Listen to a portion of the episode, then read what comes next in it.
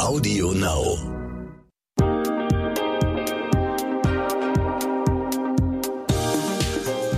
Hi und herzlich willkommen zur neuen Folge What the Finance. Mein Name ist Anissa Brinkhoff und ich bin Host dieses Podcasts.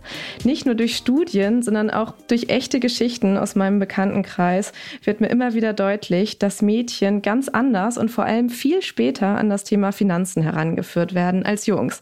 Sei es, weil der Onkel unbewusst nur mit den Jungs über seinen coolen Job in der Bank redet oder die große Schwester erst dann Taschengeld bekommt, wenn der kleine Bruder auch alt genug dafür ist und, und, und. Das hat natürlich große Auswirkungen darauf, wie diese Frauen und vermutlich auch viele von uns im Erwachsenenleben mit Geld umgehen. Ob es überhaupt ein Interesse an Investments gibt oder ob vielleicht alles, was mit Finanzen zu tun hat, einem total Angst macht.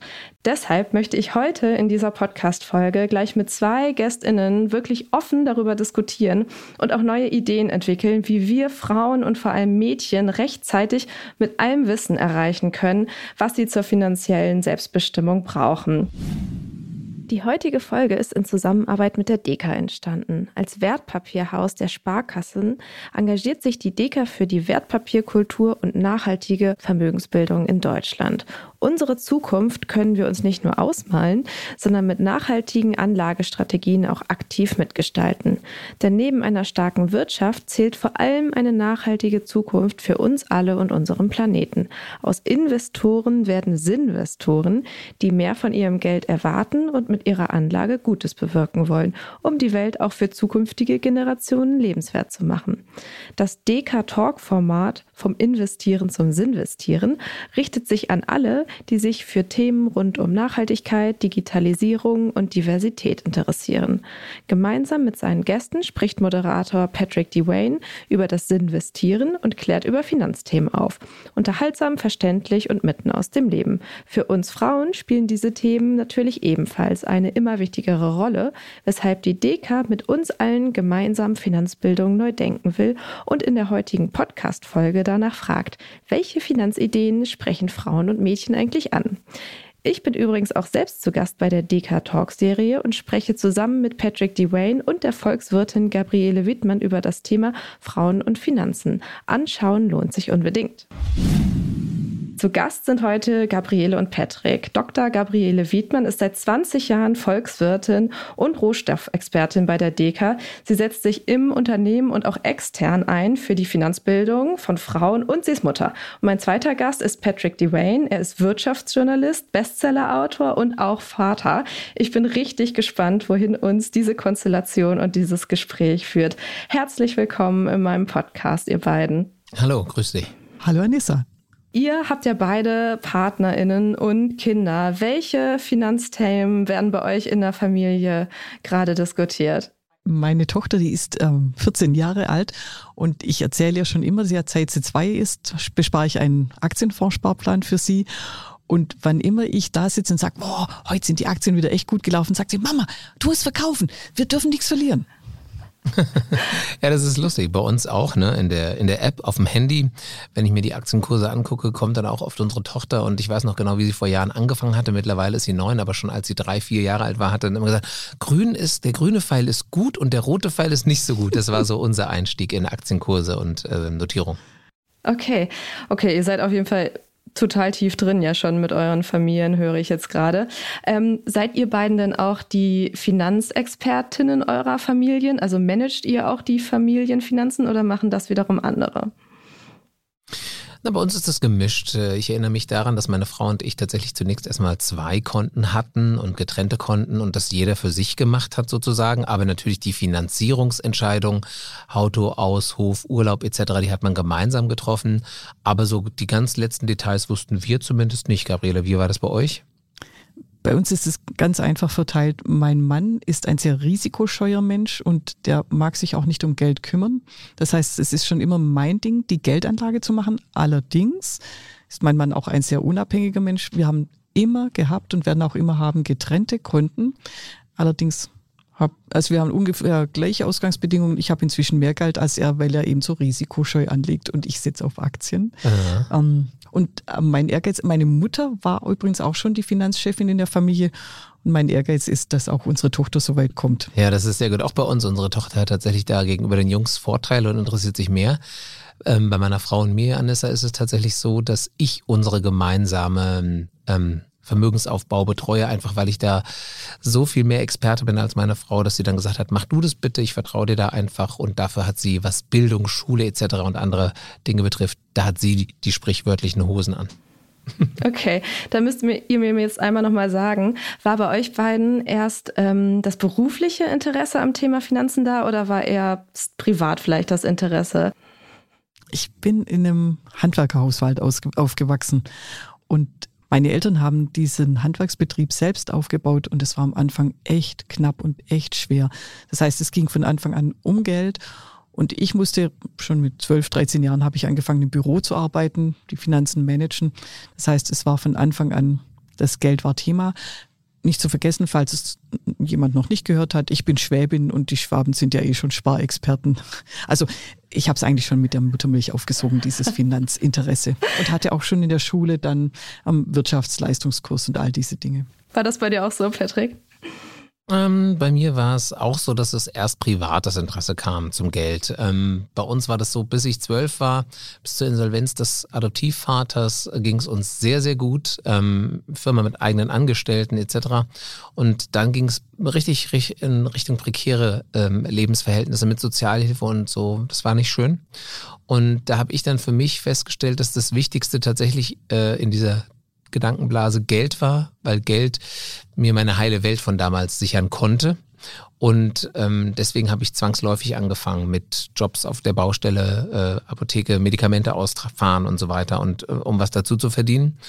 Und habe dann lustigerweise auch bei der Sparkasse, bei der ich äh, vorher war, ähm, ein Börsenspiel gewonnen. Also vom Knacks Club ähm, äh, Zinsen eintragen Richtung Bremer Vulkanaktienspiel gewinnen. Da ging das nämlich noch, dass man nur auf eine Aktie setzen konnte und das war halt reiner Zufall. Aber so hat es dann bei mir angefangen, dass ich mich dann auch ein bisschen in Richtung beruflicher Entwicklung und der Bankausbildung dann interessiert habe. Moment mal. Dir geht das hier alles etwas zu schnell oder vielleicht auch nicht schnell genug, weil du dich schon ein bisschen auskennst in der Finanzwelt?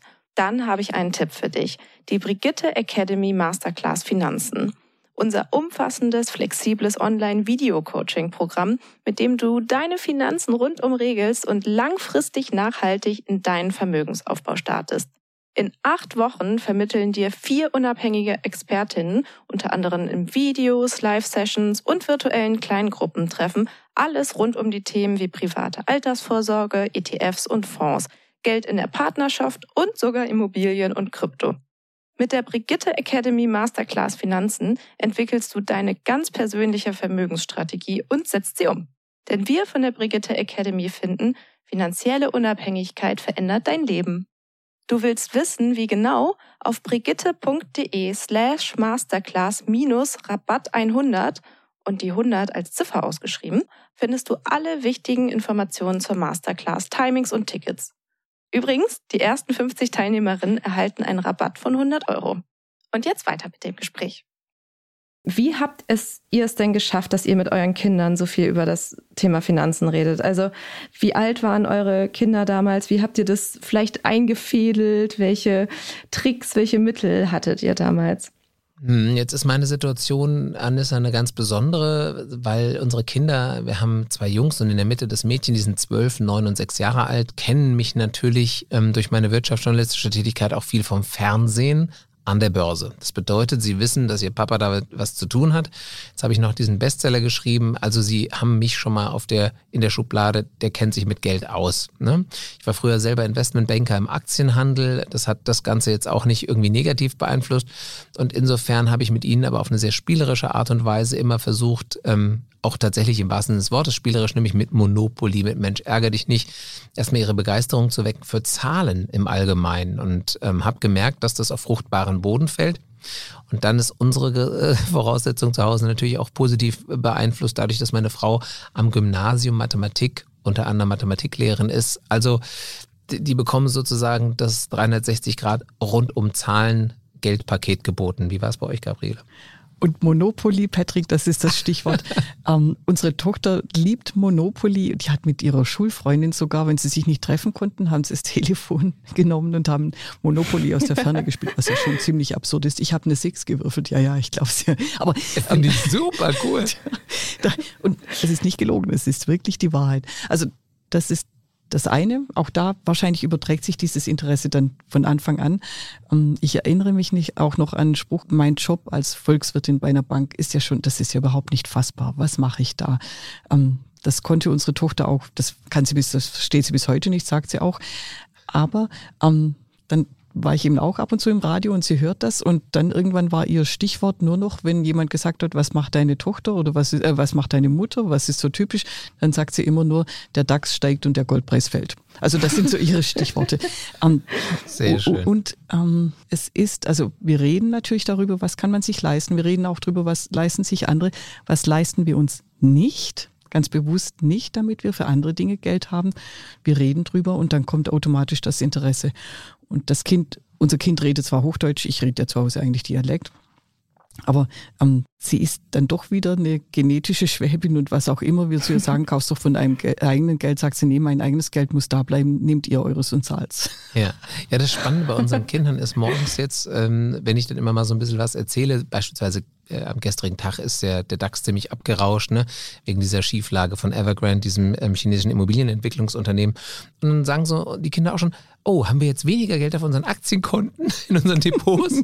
Weil ich ihnen irgendwann natürlich mal erzählt habe, dass sie auch Aktien haben, so, ne? Weil tatsächlich wir fest, ich weiß nicht, wie ihr das macht, aber fest von dem Kindergeld einen Betrag nehmen, den wir in so einem monatlichen Sparvertrag einzahlen, weil wir halt auch sagen, es ist Geld, was der Staat einem zusätzlich noch gibt und wir sind in der privilegierten Situation, davon nicht den normalen Lebensunterhalt bestreiten zu müssen, sondern es geht dann quasi zumindest ähm, zur Hälfte dann direkt da rein. Also insofern sind sie auch schon automatisch daran interessiert, ob die Aktienkurse steigen oder fallen. Das ist natürlich total klug, ne? wenn man Kinder sozusagen so ähm, wirklich mit inhaltlich einbindet. Also finde ich schon mal total super als Tipp. Und darf ich dazu noch kurz sagen, also gerade dass du sagst deinen Kindern, sie haben Geld. Ich habe auch Freunde, die sagen, also wir sparen schon für unsere Kinder und wir machen das übrigens auch so, dieser monatliche Sparplan, das ist gesetzt. Ähm, aber dann sagen andere Leute, wir sagen unseren Kindern das nicht. Die sollen nicht irgendwie das Gefühl haben, sie haben da schon Geld. Und dann denke ich, nein, red doch mit ihnen drüber, red darüber, was du tust mit dem Geld. Klar, die sollen bitte nicht auf das Geld fixiert sein. Sie sollen auch nicht denken, ich habe viel Geld, ich kann mir alles kaufen. Aber sie sollen von Anfang an die Idee haben, ich kann mir damit Freiheit auch später kaufen. Das ist ein total guter Punkt. Ich habe ein lustiges anderes Beispiel. Mich hat neulich jemand angesprochen und hat gesagt, ja, sein Sohn würde sich jetzt für Schauspielerei interessieren. Und seine Frau hat Bedenken, dass dann das Kind die Schule vernachlässigt. Und dann habe ich gesagt, weißt du, bei unserem großen Sohn war das auch so. Der hat sich natürlich dafür interessiert, weil der Papa Schauspieler ist. Und dann haben wir drei Projekte zusammen gemacht. Und jetzt ist er zwölf Jahre und er hat mir bei unserem letzten Projekt gesagt, Papa, das war das letzte Projekt, das wir zusammen gemacht haben. Ich will nicht Schauspieler werden. Ich mag das nicht mehr. Was ist die Quintessenz daraus? Natürlich hat dem Papa auch ein bisschen im Herz geblutet, weil sein Sohn ihm quasi nicht begleitet auf dieser Reise. Auf der anderen Seite ziehe ich den Hut davor, dass mein Sohn diesen Schneid hat, schon eine Entscheidung zu treffen. Und das ist mit dem Geld doch ganz genauso. Wenn du dem Kind einen normalen Umgang mit allem Möglichen, aber eben auch Geld ermöglicht, ermöglicht, dann hat das Kind einfach eine Haltung dazu. Und dann musst du als Eltern einfach damit leben. Und dann gibt es halt Menschen, die gehen genügsam mit Geld um, manche eher ein bisschen verschwenderisch, aber das hätten sie vorher oder später auch getan, aber so ist es noch ein bisschen mehr in deinem, in deinem Zugriffsbereich, oder? Und genau, und, und wir denken darüber nach, wir reden darüber, es ist kein Tabuthema. Genau. Und genau, die eigene Entscheidung, die eigene Umgangsweise, das ist auch durch vieles andere geprägt. Also bei mir war es so, ähm, ich habe mich wirklich erst ab dem Moment, wo ich ungefähr 30 Jahre alt war, mit dem Thema Geld und Finanzen beschäftigt. Und so ähm, ich, ja, wirklich. Und ich glaube, dass es vielen anderen Frauen auch so geht. Wir haben von zu Hause keine Finanzbildung bekommen und auch gar nicht, weil meine Eltern nicht, das nicht könnten. Die sind beide investiert, die handeln beide mit Aktien und ETFs. Es war nur einfach kein Thema zu Hause.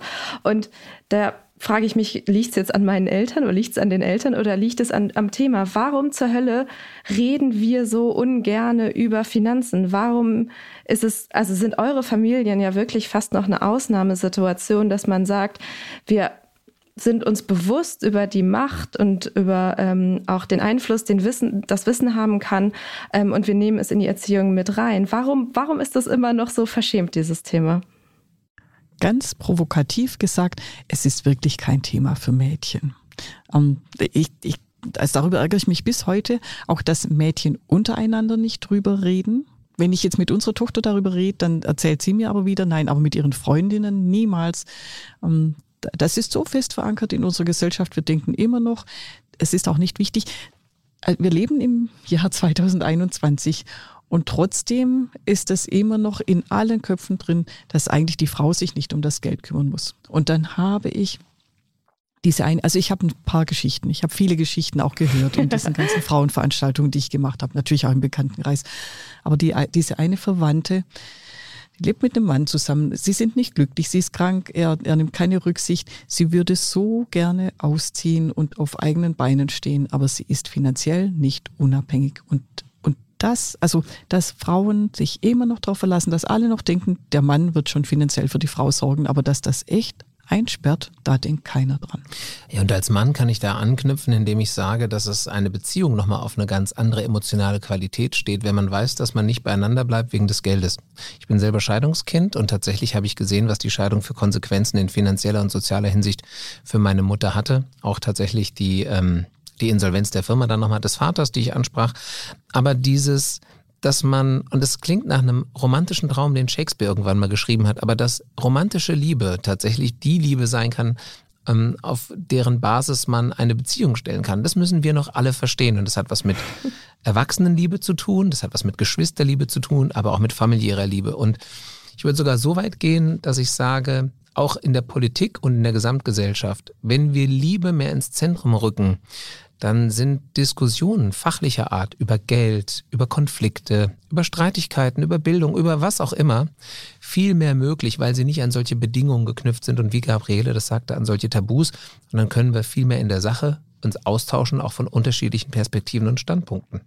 Finde ich total schön. Und wir können auf Augenhöhe miteinander reden. Das genau. ist auch das, also diese Liebe, diese ebenbürtige, gleichberechtigte Liebe. Und das funktioniert nicht so gut, wenn da eine Abhängigkeit von einem zum anderen besteht. Wenn ich da noch eine Sache kurz ergänzen darf, weil du diesen Unterschied zwischen Mann und Frau, das Problem, was wir Männer auch haben, wir haben auch emotional viel zu viel unterentwickelte Männer, die nämlich das verwechseln, dass sie stark sind, wenn sie die Kontrolle haben die finanzielle Kontrolle. Und wir müssen, wir sehen das ja in Schulen auch, dass vor allen Dingen Lehrerinnen da sind. In der Grundschule, in der Kita sind es vor allen Dingen, also fast so 100 Prozent Frauen, aber auch am Gymnasium sind es jetzt mittlerweile nur noch, also ich sag's mal, zu wenige Männer und auch zu wenige Männer, die Vorbilder sind und den Jungs erklären, dass Stärke nicht bedeutet, physisch stark zu sein, sondern Dinge zuzulassen, zu besprechen, nachzugeben und auf die Argumente oder auch auf das Gefühl von jemand anderem einzugehen. Und dann würden wir uns wirklich auch nochmal transformieren. Ich nenne es immer die emotionale Evolution. Und wenn wir die haben, die ist im Grunde so wie der Klimawandel, ist das der Gesellschaftsmiteinander-Leben-Wandel. Und dann haben Leute 100 Prozent auch wieder das Gefühl, sie können alle immer ihre Meinung sagen. Und dann fasse ich mich an meine Nase als Frau und sage, ähm, klar sagst du dann, wir Männer entwickeln uns weiter, aber wir müssen es ja auch einfordern und euch die Chance lassen, die Freiheit lassen. Und das wiederum können wir nur, wenn wir ebenbürtig sind und wenn wir nicht das Gefühl haben, dass wir abhängig sind, uns abhängig gemacht haben. Und dann fängt es wieder an, jetzt anfangen. Also liebe Mädchen, liebe junge Frauen, aber auch liebe Eltern, kümmert euch um das Thema. Und ähm, du hast ja vorhin schon mal von Mathematik geredet, Patrick. Ähm, es gibt ja diesen Zinseszinseffekt der mathematische. Und der sagt, wer früh anfängt mit Sparen, muss gar nicht viel monatlich machen. Und es wird am Ende viel, wenn man es regelmäßig tut. Und Anissa, deine Erfahrung ist dann, du hast später angefangen und dann wird es schon ein bisschen schwieriger. Richtig, genau. Ich merke aber auch bei dem, was ihr gerade erzählt, was einfach ähm, fast Grundvoraussetzung ist auch für dieses Selbstbewusstsein, sei es jetzt in der Partnerschaft oder in der Diskussion über Geld, ist einfach Wissen und sich auch bewusst sein ähm, darüber, dass man äh, dieses Wissen hat. Also wenn wir jetzt an Kinder und vor allem Mädchen denken, welche Strukturen, welche Kontaktpunkte zu dem Thema ähm, Finanzen, Vorsorge, Investments, was könnten wir da kreieren, gesamtgesellschaftlich, ähm, dass wir das einfach hervorheben? Ist da jetzt zum Beispiel ein Schulfach ähm, schon zu zu groß gedacht. Patrick, du wiegst schon den Kopf hin und her. du, ich finde ein Schulfach total gut, ähm, wo vor allen Dingen diese Entmythologisierung stattfinden muss. Ne? Wir müssen das einfach ganz runterbrechen. Das muss, ich meine, unsere Kinder machen in der Grundschule schon diesen Fahrradführerschein, wo sie erklärt bekommen, wie funktioniert eigentlich Straßenverkehr so im rudimentären. Und sowas ähnliches würde ich auch empfehlen, ich weiß nicht genau in welchem Alter, aber dass man das auch in Sachen Finanzen macht, weil es ist doch irgendwie peinlich, wenn junge Studentinnen und Studenten mit 22 immer noch Mama und Papa dabei haben, die den Mietvertrag unterschreiben, die das Mietkautionskonto irgendwie organisieren. Diese ganzen Strukturen, die, wie du gesagt hast, auf mangelndem Wissen basieren. Und das sind ja keine schwierigen Dinge, ja. Ähm, mal ganz zu schweigen von diesen ganzen ähm, Schwierigkeiten, die mit Schulden einhergehen, wenn du nicht richtig weißt, wie du mit deinem Geld grundlegend umgehen sollst, was teuer, was günstig, was preiswert und was ähm, äh, überteuert ist. Dafür ein Gefühl zu bekommen. Und das hat was mit Kommunikation zu tun. Und ja, die kann auch in der Schule stattfinden, muss aber meiner Ansicht nach auch unbedingt in der, in der Familie passieren. Und dann ist wichtig, dass die Art und Weise, ich sag mal, so wenig mit Vorurteilen belastet ist wie möglich und keine Neiddebatte. Klar, man vergleicht sich, aber man muss auch Leuten, und das hat was mit ähm, Selbstwirksamkeit zu tun, glaube ich. Du musst auch anderen Leuten zugestehen, dass sie viel mehr haben oder auch anders, dass es denen auch viel schlechter geht, ohne dein eigenes Leben verheimlichen zu wollen. Wir erinnern uns alle an Friedrich Merz, als er bei Bild TV gesagt hat, äh, auf die Frage, ob er Millionär ist, dass er darüber gar nicht geredet hat. Ich meine, der war CEO von Blackout Deutschland. Was ist denn das für eine dumme Frage erstens? Aber noch dümmer war seine Antwort. Ne? Aber das zeigt ganz viel, wie das ein Thema Geld und Wohlstand und Reichtum in unserer Gesellschaft noch behandelt wird. Und diesen Neid, muss man ja sogar mal wieder relativieren. Nicht jeder, der reich ist, ist glücklich und Reichtum und Glück hat vielleicht ein bisschen was miteinander zu tun, aber ganz sicher nicht alles. Und es geht ja darum, dass mir das reicht, was ich habe. Also zum einen, das Schulfach Wirtschaft gibt es ja in manchen Bundesländern, in manchen nicht. Ich wäre sehr glücklich, wenn man das in der Schule machen würde. Allerdings auch da wieder klar, es hängt immer vom Lehrer ab, es hängt immer vom Lehrplan ab. Ich möchte auch ermutigen, wenn wir, wir reden ja jetzt mit jungen Frauen, mit Mädchen, ähm, ich möchte euch ermutigen, redet doch mal mit euren Freundinnen und mit euren Freunden drüber. Redet drüber, ob ihr selbst schon was habt, was ihr macht. Und was Patrick eben gesagt hat, mit, es ist ein komplexes Thema hinführen. Das eine ist, man kann ganz schön viel verlieren beim Geldanlegen, da kann ganz schön viel passieren. Also gerade bei Aktienanlagen, das schwankt, es geht hoch und runter. Aber es ist auch ganz einfach. Nämlich einfach mal machen und ausprobieren. Anissa, vielleicht hast du das sogar auch gemacht am Anfang. Mal mit ein bisschen Geld, Spielgeld ausprobieren. Nase blutig schlagen. Definitiv. ich auch gemacht. Dann irgendwann wissen, was, dann mal wissen, was ich mache für die langfristige Geldanlage. Und da gibt es so ein paar Grundregeln. Da kann man eigentlich nicht viel falsch machen wenn man, gerade wenn man langfristig anlegt, wenn man so ein paar Sachen weiß. Darf ich kurz mal was fragen, Anissa? Du hast gesagt, mit 30 wärst du erst eingestiegen äh, in das ganze Thema.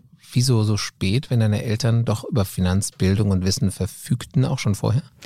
Weil es bei uns zu Hause überhaupt nicht Thema war. Also zum einen haben es meine Eltern von sich aus nicht an mich herangetragen. Ich habe es auch eher so dadurch mitbekommen. Ich bin auch zweifaches Scheidungskind und so weiter. Das heißt, da war das mal immer wieder Thema, aber nicht, dass, ich's, ähm, dass es vertieft wurde. Und es, ich habe es aber auch nicht eingefordert. Ne? Ich habe gemerkt, ich habe da ein totales Defizit. Ich weiß überhaupt nicht, was das Thema ist. Und ich habe es total von mir weggeschoben, weil es mir total Angst gemacht hat. Und deshalb glaube ich halt auch sowas wie ein Schulfach, wie externe Institutionen, externe was weiß ich, Einrichtungen, die das Thema an mich herangetragen hätten, die mir so ein Grundgefühl gegeben hätten, das ist kein Thema, das mir Angst machen muss und Scheidungen müssen auch nicht im finanziellen Chaos enden, wenn man in einer Beziehung gut über Finanzen spricht, beispielsweise.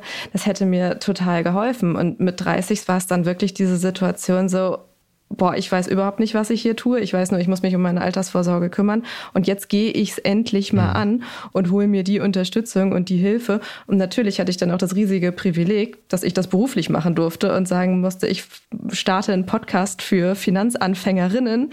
Ähm, und mache das nicht nur als Job, sondern ich mache das natürlich auch persönlich für mich und lerne in jeder mhm. Produktion, in jeder Folge ähm, total dazu. Und das ist ja wieder so ein Privileg, das einfach nicht alle von uns haben. Wenn ich noch eine Frage stellen darf, ähm, weil mein Ansatz auch bei meinem Buch ist so Finanzen für alle. Ihr mal als Frauen, Gabriele und du, Anissa, warum braucht man sozusagen Finanzen für Frauen? Warum trauen sich Frauen mir vielleicht, weiß ich nicht, ob das so ist, aber gar nicht die Dinge mit mir zu teilen die, und dann dementsprechend Tipps von mir zu bekommen, die ihnen helfen würden? Wo sind da Hemmschwellen oder Hürden aus eurer Sicht? Anissa, hast du eine Theorie? Ja, definitiv. Ich merke es ja an mir selber. Ähm, bei Themen, bei denen ich mich unsicher fühle oder ähm, die mir auch ein bisschen Angst machen, dann da suche ich mir Vorbilder, mit denen ich mich ähm, identifizieren kann, mit die mir Sicherheit vermitteln, mhm. die mir auch ähnlich sind mit Sicherheit. Und deshalb zum Beispiel, als ich zur Honorarberatung gegangen bin, damit sich jemand mal alles anguckt, was ich an Produkten habe, mit mir einen Finanzplan aufstellt und so, habe ich ganz bewusst nach einer Frau gesucht, von der ich so dachte, okay, die, die guckt mich nicht blöd an, wenn sie merkt, dass ich gar keine Ahnung habe und dass sie mir jeden Begriff zweimal ähm, erklären muss. Die kann meine Situation vielleicht sogar nachvollziehen. Sie wird eine ähnliche Biografie haben wie ich, wenn man vielleicht mal Kinder haben möchte, wenn man mal aussetzt, wenn man, was weiß ich, was das Leben noch so für einen vorhat, wenn man das mal durchspielt im Kopf bei der Finanzplanung. Ähm, ja, und deshalb war da für mich diese Identifikation eher durch eine, durch eine Frau gegeben und ähm, natürlich hätte irgendein Mann sich genauso in mich hineinversetzen können, wahrscheinlich, wie es diese Frau getan hat. Für mich war es bloß in dem Moment emotional auch einfacher, mich mit meinen Fragen und Problemen jemandem anderen, einer weiblichen Person zu öffnen. Und das beobachte ich an unserer Tochter, die ist ja ein bisschen älter als deine Tochter, Patrick, wenn ich das richtig vorhin genau mir gemerkt habe. Ähm, wir Mädchen, wir wollen gerne alles immer richtig machen also ich, ich mag ja, nein, Klischees sind dazu da, weil sie, weil sie auch zum Teil zutreffen. Ich bin eine Frau im Finanzsektor, ich darf das auch so sagen, aber ähm, es ist tendenziell schon so, wir Mädchen sind so erzogen, wir sollen alles richtig machen, wir sollen brav sein. Und alles richtig machen heißt dann eben bei einem Thema, wo ich jetzt noch nichts weiß, mich unsicher fühle, meine Freundinnen auch nicht drüber reden, ähm, da weiß ich nichts, dann lasse ich lieber die Finger davon. Das ist so ähnlich wie das Thema Naturwissenschaften. Auch wieder, ha, dann kann ich es vielleicht nicht so gut, dann mache ich lieber was, was ich besser kann. Punkt aus. Und dann ist das Thema aus. Dann rede ich mit meinen Freundinnen nicht drüber und und dann ist das diese selbstentwickelnde Abwärtsschleife. Und auch noch eins zu dir, Anissa. Es stimmt, also Patrick und ich die ganze Zeit, wir sollten das in der Familie reden. Manche Sachen sind auch peinlich, wenn man sie mit den Eltern redet und man spürt, dass die Eltern eigentlich nicht wollen, weil es vielleicht ein Problemthema oder ein heikles Thema ist. Und dann tut man es nicht, dann ist es vorbei. Und deshalb Schule, deshalb vielleicht auch Freundeskreis. Vielleicht kann man es anstoßen, dass man sagt, rede doch mal drüber auf Instagram oder auf all diesen Social-Media-Kanälen. Darf ich noch eine andere Theorie bringen? Jeden Fall. ich habe, also ich finde das sehr plausibel. Ähm, viele, viele Grüße aus der Steinzeit. Warum Warum sind Märkte so super spannend für Männer? Und dann der Mann als Jäger, der ein bewegliches Objekt auf das schaut, das Tier jagen muss, treffen muss. Und das heißt, es ist im Hinterkopf des Mannes oder das ist so drin, irgendwas, was sich bewegt und wo ich den perfekten Zeitpunkt erwische, um das zu erlegen. Und dann ist, liefert das wieder Überleben für meine Familie. Und das sind Märkte, Kurse, die sich bewegen und dann genau den richtigen Kurs treffen. Und deshalb fasziniert das den Mann und deshalb ist er davon, also von, von Natur aus schon stärker, weil ihn das fasziniert, da interessiert er sich, da macht er was. Und irgendwann kommt der Punkt, wo das Mädchen dann denkt, na, Finanzen könnte vielleicht interessant sein und die Jungs wissen es alles schon und kann ich nichts mehr gewinnen, mache ich halt was anderes, wo ich besser bin. Gabriele, vielen Dank, dass ich hier was lernen durfte und gehört habe, weil ich noch nie gehört habe, was aber so plausibel klingt und einleuchtend. Finde ich super. Und ich habe jetzt gerade mal weitergesponnen. Das würde im Umkehrschluss aber bedeuten, dass ich das Geld meiner Frau anlege, aber sie dann dafür sorgt, dass es langfristig angelegt bleibt, dass es mollig warm bleibt und wächst und gedeiht. Dann bin ich sozusagen nur für diesen Impuls, den Kaufimpuls oder den Verkaufsimpuls manchmal vielleicht auch verantwortlich und den Rest müssen die Frauen machen. Also sind wir doch auf Kooperation ausgelegt. Es geht gar nicht ohne einander, oder? Das sichere Nest dann wieder bauen. Du hast vollkommen ja, genau. recht. Patrick, äh, Prima. du hast ja selber auch bei der Serie Bad Banks mitgespielt. Ähm, was oh, meinst ja. du denn, oder du auch auf jeden Fall, Gabriele, inwiefern können solche Produkte, die eigentlich Entertainment als Ziel haben, wirklich helfen, komplexe Finanzthemen zu erklären? Ich war ja zum Beispiel schon mal total begeistert, dass ähm, die Hauptrolle eigentlich ja weiblich besetzt war. Also wie ist deine Erfahrung da ähm, als jemand, der mitgewirkt hat bei der Serie und dann vielleicht auch bei der medialen Wahrnehmung dann danach? Genau, also das Ganze hat, ähm, ich muss ein bisschen ausholen. Ich habe die Serie beraten als Finanzberater, den Regisseur, den Head-Autoren. Und tatsächlich ist es so gewesen, die waren dann hier auch in Frankfurt. Und ähm, schon bevor Bad Banks kam, hat man bei anderen Formaten festgestellt, dass wenn man versucht, fiktional, wenn man fiktionale Inhalte transportiert, hat das eine viel größere Auswirkung auf die Gesellschaft tatsächlich, wie wenn man solche Dokumentar-Lehrfilme dreht. Das bedeutet, auch das Arbeitsamt hat festgestellt, dass die Leute viel mehr aus sich so Vorabendserien wie gute Zeiten, schlechte Zeiten Anregung für ein potenzielles, äh, eine potenzielle Arbeit holen, wie wenn das Arbeitsamt irgendwelche tollen Schaubildchen und Schaufilme irgendwie dreht. Sehr spannend. Auf deine Frage zurückkommt, bedeutet das, dass tatsächlich ich sehr davon überzeugt bin, dass überhaupt, dass man das den Bankenkreis aus Deutschland heraus, äh, beziehungsweise in dieser deutsch-luxemburgischen Kombination und Koproduktion erzählt hat, man vor allen Dingen geschafft hat, das mal in einer Breite, einem breiten Publikum zugänglich zu machen und begreifbar. Und teilweise das, das wie es gemacht wird. Noch, noch nicht so richtig das was, weil der Fall war auch ähm, mit diesen Immobilien, das war schon sehr komplex. Deswegen richtig viel über Immobilien oder Finanzen gelernt hat man, glaube ich, jetzt nicht. Aber man hat nochmal auf so eine unterhaltsame, spielerische Art und Weise sich dem Thema Finanzen genähert. Das müsste eigentlich dazu führen, finde ich, dass Filmemacherinnen und Filmemacher mehr und mehr solche Sachen benutzen, um Leuten die Hemmschwelle zu nehmen ne? und ihnen niedrigschwelligen Angebot zu machen, beschäftige dich doch mal damit. Weil dann ist es auch ein bisschen cool. Also mich haben meine ehemaligen Kollegen auch angesprochen, haben gesagt, wie gut die Serie gewesen wäre und wie gut sie ihnen gefallen hätte, weil sie sich da sehr repräsentiert gefühlt haben. Ne? Aber grundlegend das Thema Finanzen fiktional behandeln, weiß nicht, wie du das siehst, Gabriele, finde ich sehr wichtig. Aber natürlich auch so ein Podcast, wie du ihn machst und andere Podcasts, wie wir machen, auch wie vom ähm, Investieren zum Sinvestieren, um auf unterschiedlichen Ebenen Angebote zu machen und Brücken zu bauen, damit Leute darüber laufen können. Und, und das ist es, finde ich, was ihr leistet, den Gesprächsstoff liefern, den Anlass liefern. Die Leute reden dann drüber, reden über die Serie und dann plötzlich auch oder über den, über unseren Podcast, über deinen Podcast, Anissa, ähm, fangen an darüber zu reden und dann plötzlich die eine weiß was, die andere hat schon was gemacht, die, an, die dritte sagt, ach komm, ähm, lasst uns doch wirklich mal drüber reden. Und mir geht's immer wieder drum, die Hemmschwelle senken, ja, es ist ein komplexes Thema, aber der Umgang ist gar nicht so schwierig und die Hemmschwelle zu senken, mal sich so ein paar Informationen zu holen und dann machen. Aber das Lustige ist, wir reden manchmal über Finanzen, so kommt es mir vor, als würden wir versuchen, Autos zu bauen. Wir müssen sie nur fahren, Stimmt. aber nicht wissen, wie es funktioniert. Und da diskutiert keiner drum und alle machen es so gefühlt oder auch Fahrradfahren. Aber wenn ich den Leuten sage, wechsel mal einen, einen, Schlauch bei deinem Fahrrad, dann sind viele schon überfordert. Ja. Und auch das Smartphone, genau. Das oh ja, Bedienen ist einfach. Ich könnte keins programmieren und keins bauen. Absolut. Und deswegen glaube ich auch beim Finanzen, wir brauchen diese Selbstverständlichkeit, diese Lockerheit. Und ja, du hast recht, es ist eigentlich in der Tiefe komplex und man muss manche Sachen sehr lange studieren. Aber für das, was du brauchst, nämlich am Ende mehr Geld, wenn du in Rente gehst, gehst wie das, als du angefangen hast, das ist ja die äh, Gleichung, auf die man es reduzieren kann, brauchst du nicht zu wissen, wie das alles so genau funktioniert. Das ist meine, meine Überzeugung, oder? Ja, kann ich dir nur zustimmen. Und in diesen Zeiten, jetzt sitze ich wieder als Volkswirtin da und, und denke so, Leute, die nächsten Jahre, vielleicht sogar Jahrzehnte, werden wir extrem niedrige Zinsen haben. Das war ja früher einfach. Sparbuch, Geld aufs Sparbuch, dann hast du deine Zinsen und das wird von selbst mehr. Wir werden die nächsten 10, 20 Jahre keine bis kaum Zinsen haben. Erst recht, jetzt müssen wir uns überlegen, wie es dann auch mehr werden kann, damit ich mich nicht hungrig sparen muss, damit ich später Geld für mich habe.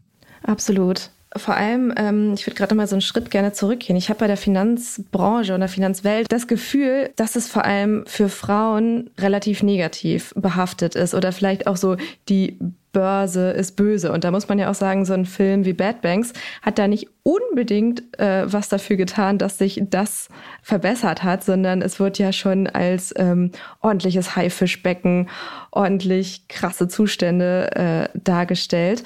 Und da habe ich halt auch das Gefühl, gibt es diese Gefahr, dass wir das gerade noch nicht richtig auf dem Schirm haben, dass wir das noch nicht so transportiert bekommen. Also wie kriegen wir es hin, die Angst vor diesem Thema zu nehmen, die die Negativität, die da anhängt, ähm, vielleicht auch so dieser, dieser Nimbus, der da drum ist. Es sind ähm, schwitzende, alte, weiße Männer, die da auf dem Parkett mit Zetteln um sich werfen und Befehle durch die Gegend brüllen. Welche Angebote brauchen wir da, die zeigen, die Finanzbranche ist auch weiblich, mit seinem Geld kann man super Gutes tun. Wie kriegen wir das hin?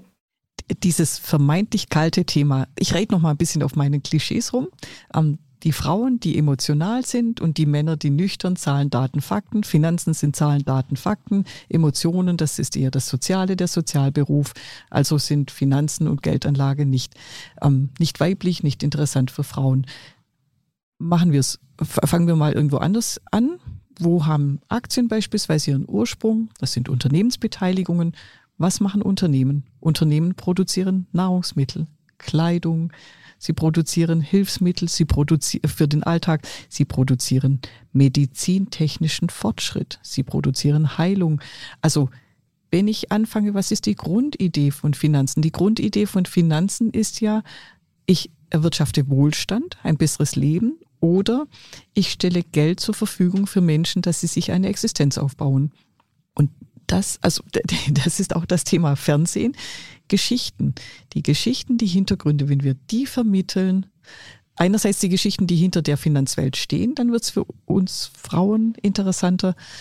Andererseits aber auch die Geschichten, drohen ist ja jetzt zu viel, aber die Geschichten von all denjenigen, die sich nicht um ihr Geld gekümmert haben und die nach, also mit 50, 60 Jahren da sitzen und sagen, Mist, hätte ich nur diese beiden Herangehensweisen, die sind aus meiner Sicht der Schlüssel. Und ich arbeite in der Sparkasse und in der Sparkassenwelt gibt es ganz viele erfolgreiche Finanzfrauen.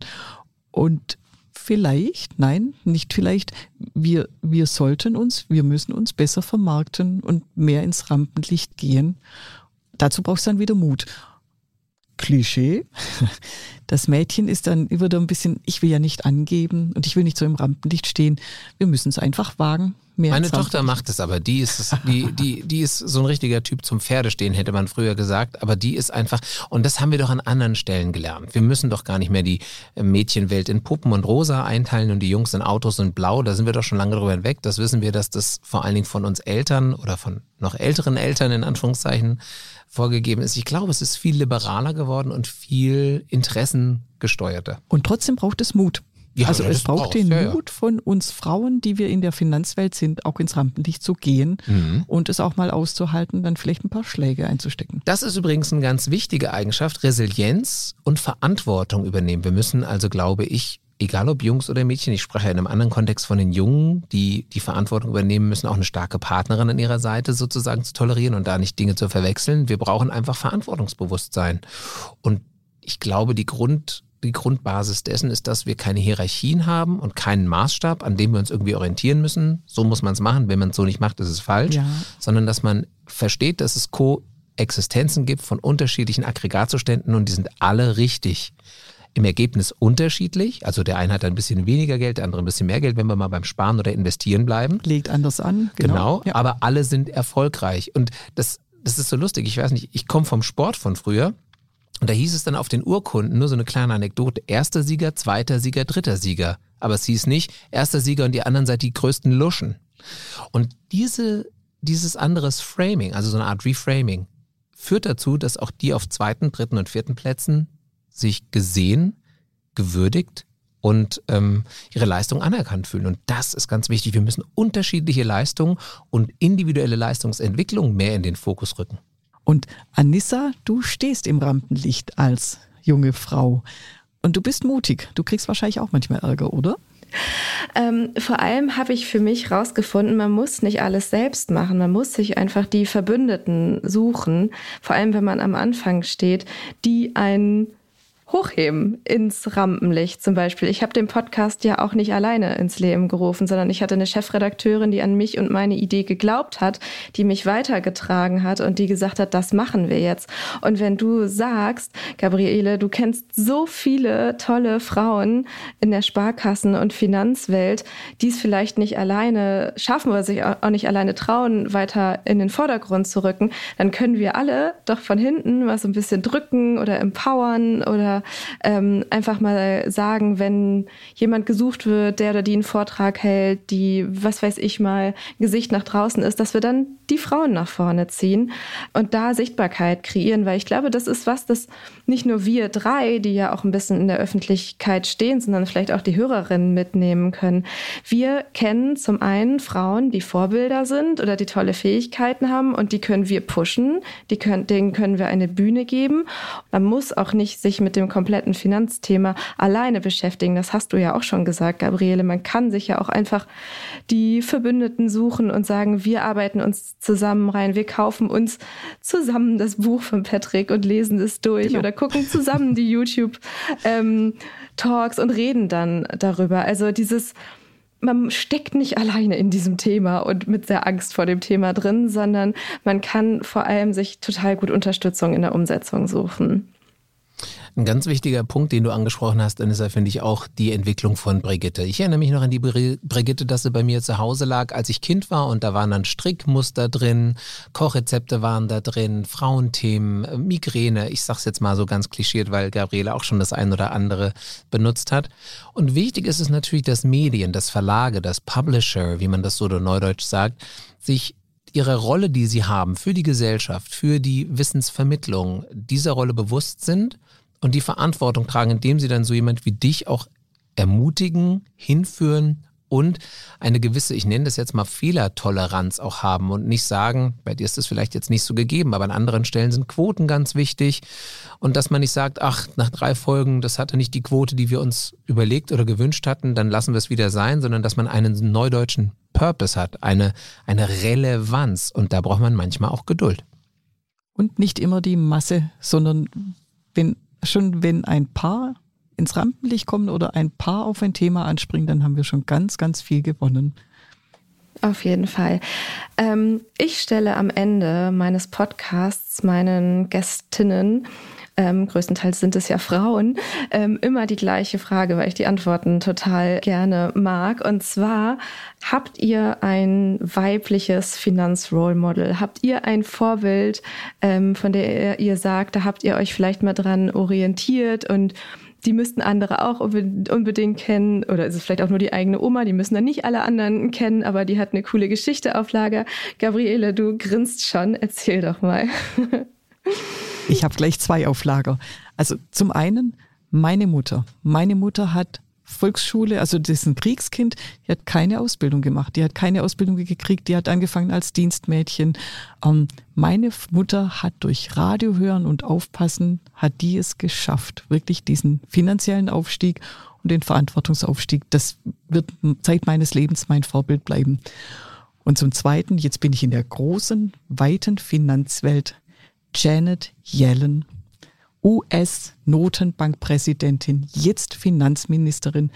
Was für eine Frau. Wie hat die sich durchgesetzt in der Finanzwelt? Da habe ich allergrößten Respekt. Ich finde die cool. Ähm, wir haben uns nicht abgesprochen, aber das wäre auch meine Nummer eins gewesen. Tatsächlich? Ja, tatsächlich. Und äh, Christine Lagarde, EZB-Präsidentin auch. Ich meine, die war auch IWF-Chefin, äh, ähm, IWF-Fondschefin und äh, hat ein sehr ähm, männerdominiertes Land in Frankreich einen Weg gemacht, der seinesgleichen sucht und hat dabei sich ihre Integrität als Frau behalten. Und das finde ich einen ganz wichtigen Spagat. Vor allen Dingen bei Frauen, sage ich mal, die 50 und ein bisschen älter sind, weil das, die nochmal in einer anderen Zeit groß geworden sind. Wir hatten gerade von unseren Töchtern gesprochen, die haben uns als Eltern und da merkt man schon, für die ist das Thema leichter, zugänglicher, äh, breiter. Aber bei Janet Yellen, aber auch bei Christine Lagarde, äh, Madame le Président, da waren das nochmal ganz andere Bedingungen. So wie, es klingt blöd, aber so wie für mich als Schwarzer in, in einem mehrheitlich weiß geprägten Land. Deswegen kann ich auch immer so viele Probleme, finde ich, im Ansatz, die Frauen haben, verstehen, weil so eine Ausgrenzung und so eine Diskriminierung qua Geschlecht oder qua Aussehen, äh, vermeintlicher Ethnie etc., das kenne ich und du kannst dagegen nichts machen, Frau zu sein oder schwarz zu sein. Du bist es, fertig. Ja. Und äh, insofern können wir uns da an vielen Stellen, glaube ich, äh, sehen und mitfühlen. Ich danke euch dafür, dass ihr einmal die privaten Einblicke noch geteilt habt am Ende und dass ihr Gästinnen wart in meinem Podcast. Ihr wollt mehr über das Sinvestieren erfahren? Viele weitere spannende Informationen gibt es unter www.sinvestoren.de und ab dem 29. Oktober 2021 ist dort und auch auf brigitte.de die Talkfolge von Patrick Dwayne und mir zu finden. Ähm, wenn ihr noch Fragen oder Anmerkungen zu dieser Podcast-Folge habt, dann schreibt mir total gerne doch eine Mail an academy.brigitte.de oder schreibt mir direkt auf Instagram. Ich freue mich wie immer total von euch zu hören. Bis zur nächsten Folge.